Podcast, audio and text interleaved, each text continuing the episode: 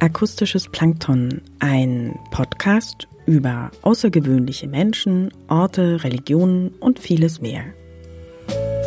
Biografisch, fiktiv oder persönlich. 24 Briefe an 24 Frauen aus Kunst, Kultur und Wissenschaft. Subjektiv ausgewählt, geschrieben und gelesen von Theresa Ahl.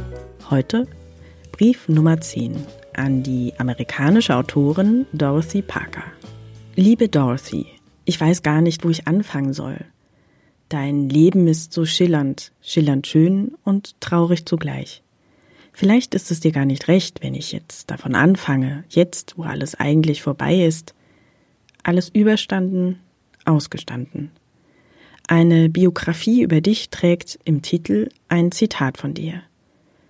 Noch ein Martini und ich liege unterm Gastgeber. Was auf den ersten Blick spaßig anmutet, war dann vielleicht viel weniger freudig in deinem Leben. Aber der Beginn deiner Karriere in den 1920er Jahren in New York mutet so an, wie man sich die goldenen Zwanziger bei Francis Scott Fitzgerald vorstellt, den du im Übrigen natürlich kanntest. Du warst mittendrin in der Bohème der Golden Twenties, mitten in der Metropole New York. Dein beruflicher Werdegang ebenso schillernd. Du schriebst zu Beginn für Vanity Fair, die Vogue. Als dein Stil zu sarkastisch für die Leser wurde, warst du deinen Job bei Vanity Fair los.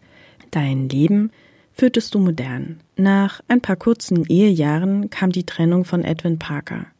Und du verlegtest deinen Wohnsitz ganz ins Hotel Algonquin.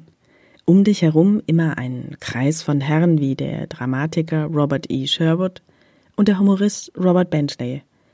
Zusammen wart ihr das literarische Trio, später bekannt unter dem Namen Algonquin Round Table.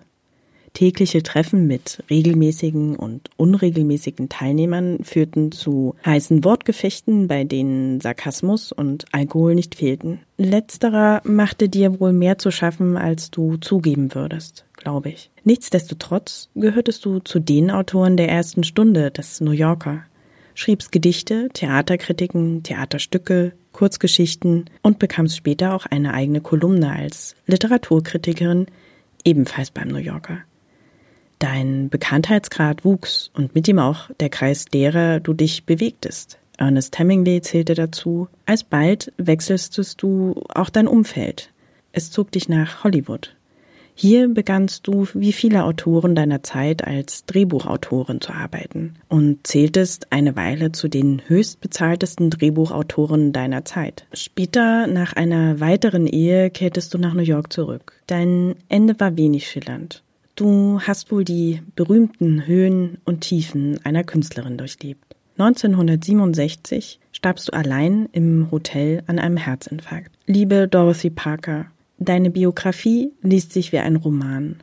Du warst mittendrin im Geschehen und dafür hast du auch viel geben müssen. Wir haben nun dein Erbe in literarischer Form.